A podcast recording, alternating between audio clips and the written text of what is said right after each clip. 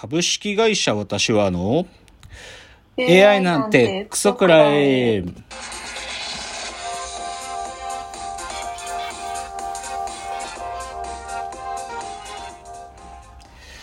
群馬が生んだ怪談時株式会社私は社長の竹之内です。サブカル研修生4代目アシスタントの深谷です。えーこの番組は大喜利 AI を開発する株式会社私は社長の竹之内が AI のことなんかお構いなしに大好きなサブカルチャーについてサブカルリテラシーの低い社員に丁寧にレクチャー言い換えれば無理やり話し相手になってもらう番組です。ということで今日第204回なんですけども、えっと今日は深谷さんはアメリカから接続ということで、はブルックリンにいるんですか？そうです。いいねブルックリンにいるかっこいいねブルックリンにいるっていうね ホテル？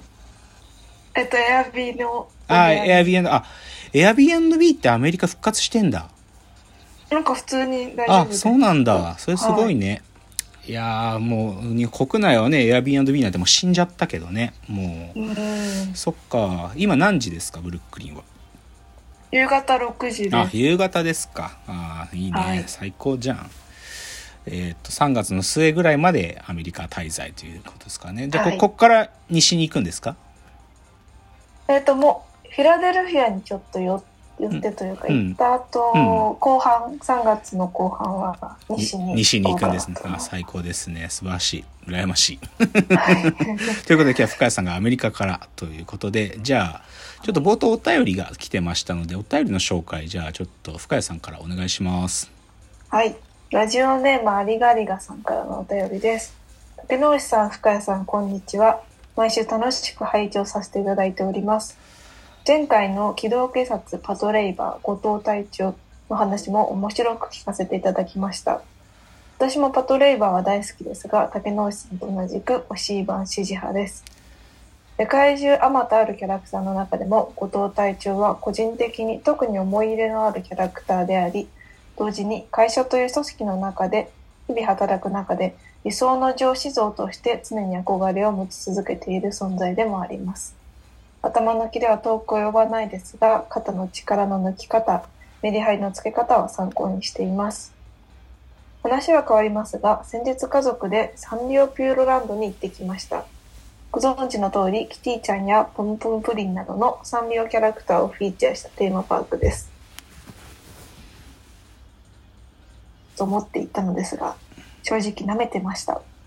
屋内型の施設でショーがメインのコンテンツとなるのですが歌舞伎ありプロジェクションマッピングありバーチャルとのライブ接続ありとそのバリエーションとクオリティが想像を大きく超えていたのです。キャラクターの人気にあぐらをかいた子供騙しではなく常に新しいことに挑戦するという気概が感じられ感動すらしました。私はテーマパークに行くとつい運営の裏側へ想像を巡らせてしまう悪いお客さんなのですが完成度の高い装飾環境スタッフの衣装や振る舞い徹底的に効率化されたオペレーションなどに触れるといつの間にかその世界に入り込んでしまい見事に夢中になります。フィクションの存在であるキャラクターに実在感を持たせる仕掛けとしていかに世界を作ることが重要かをたまままざまざと見せつけられる思いがします。竹之内さん、深谷さんはテーマパークによく行かれますか？竹之内さんの東京ディズニーリゾート USJ に対する評価なども聞いてみたいです。今後の放送も楽しみにしております。引き続きどうぞご自愛ください。それでは。はいありがとうございます、えーラジオネームありがりがさんからのお便り。ちょっと今深谷さんのねインターネットの環境が一瞬切れちゃったから切れちゃったとこだけちょっと補足で読むとあのーはい。子供を楽しませるための家族サービスと思って言っていたのですが、正直舐めていましたというのがサンリオピューロランドという、そこの部分が一部消えちゃったんで、ちょっと僕読み直しましたね。ありがとうございます。いや、まあ、二つの話で、先週ね、あの、機動警察パトレーバーで後藤隊長っていうのを紹介したんですけど、まあ、あの、はいアリガリガさんお好きだということでね、そんな自分の、こう、仕事論にまで、まあ、まあ、そういう人もいるでしょうね。そういうキャラではあることは事実なんで、まあ、そういう方だと思いますよ。だから、あの、あの、お好きな方が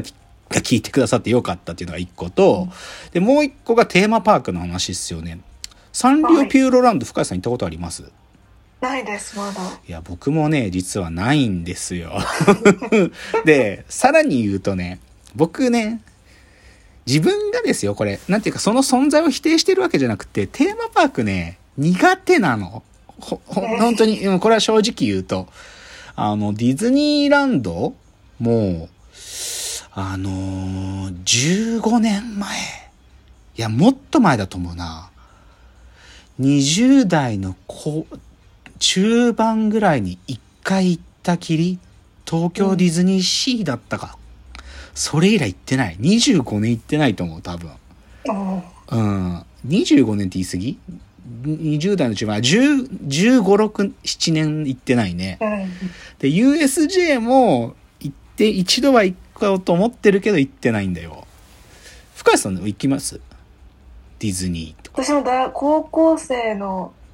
卒業のやつで行ったっきり行ってないですね。ああ、じゃあ、大学生になってからとか行ってないんだ。はい。テーマパーク好きですか？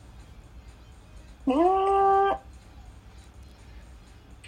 なんか行く人にすごくよりますよね。まあそうななんだよね。そ、そう、そう、まあそれに尽きる。はっきり言って。その、それに尽きるんですよ。もう、アリガリガさんがおっしゃってることすごくよくわかるのは、いや、だから多分ね、家族さん、だからお子さんいらっしゃれば、お子さんのね、ために行く場所だと思うんですよ。シンプルに。うんで、そう考えたら子供が楽しんでるって思えば、全然なんかその場にいること苦じゃないと。だけど、大人同士で行く場所かって問われると、僕やっぱそういうチャンネルあんま持ててなくて、大人と一緒にね、それを、わーって言える気心持ち が、もうあんまり持ててないんだよ。大人だけだとね、やっぱり、大人っていうかまあ、同世代とかさ。うん、で、まあ、こなんだろうな、へ変な言い方だけど、じゃあ、こ恋人やパートナーと行って、その人が喜んでくれるんだったら、まあ行ってもいいかなぐらいな、なんか、そのぐらいのテンション。でも、いい言ってることすごくわかるのは、行ったら行ったで、そのホスピタリティみたいなものには、驚くし、あと、やっぱりね、ユニバーサル・スタジオ・ジャパンは、め明確にね、経営が変わって、あの、なん、お名前出てこない、あの、刀って会社の社長やってる人、寺、あ、森内さんだっけな？あの、USJ を復活させた人がいるんですよ。立役者がいて。はいはい。彼が、あの、USJ の再建をやってからは明確に楽しくなってるっていうのは、もう各所で聞くから、で、今その刀の代表の森、なんちゃらさん。あ、森岡さん、森岡さん。そう、森岡さんはもう今沖縄にもね、そういうテーマパークのリゾート作ろうとしてたりしてるんで、だからそういうマーケティングの勉強的意味もあったりとかね、あと自分たちがエンタメやっぱやってるって自覚もあるから、USJ 行かなきゃなと思ってるんだけどね、いかんせん得意じゃないんだよね。っていうのが本当のところ。だから、すごいって分かってんだけど、当事者の自分がむき出しでいけるかっていうと、実はそんなに得意じゃないんですっていうのが答え。でも、す、なんか、なんか楽しめるようになりたいなっていう、ある種の自分への劣等感を感じてるっていうのが答えですかね。ありがとうございます。ありがりがさんからのお便りで、ちょっとテーマパークのお便りいただきました。だからちょっとこのラジオではテーマパークについて、僕がもし USJ 行ったら一回やるかもしれないですね。っていう感じです。じゃあ、ちょっと冒頭はラジオエンタメライフ、あのね、これちょっとエンタメっていうよりか少しシリアスなっていうかさ、先週のさ、2月24でちょうどウクライナの戦争、ロシアの戦争が始まって1年だっつんでさ、まあ NHK とか何個か番組作ってたけど、僕が一番すげえいいなと思ったのは、あのラジオでね、辛坊二郎のズームそこまで言うかっていうのがあって、で、その前前日の2月23日の祝日の日に、その番組〇〇をそのウクライナの戦争から1年っていう企画やっててね、でさ、それ聞いて僕結構なんか驚くこと多くてさ、なんかさ、まあ今回の戦争って、まあどっちかというと、別になんか、ど、僕は戦争早く終われと思ってるんだけどさ、なんていうかさ、今回の戦争の中で一つ役割を果たしている一つの組織があってさ、それはワグネルっつうんだけどさ、知ってる？ワグネルって。あの、ああ、名前だけ聞いたこと軍、民間軍事組織ね。はっきり言って。で、その存在を、ロシアも公には否定してるんだけど、明確に存在するんだよ。民間軍事組織ワグネルっつって、自分たちで兵隊集めてよ傭兵して、で、その戦争の一部の作戦行動を担わせてるんだが、でね、このワグネルのことは僕はまあまあ知ってたつもり。な、てかこの戦争が始まってからよく聞くし、けど、はいそのワグネルのが中心になっている一つの部隊がね、ロシアの刑務所に入ってるらっしゃる囚人の方たちを徴兵してるんだと。で、で、その囚人兵の人たちを最前線に立たせてるんだっていうね。で、ロシアの一つの作戦は、その囚人兵の人たちがもう全面でほとんど作戦なんかあるようでないような感じで突っ込ませて、そこに後ろからウクライナ軍が出てきたらミサイルボコンと撃ち込むっていう、そういう作戦してるっていうことを、その辛坊二郎さんの番組で言ってたの。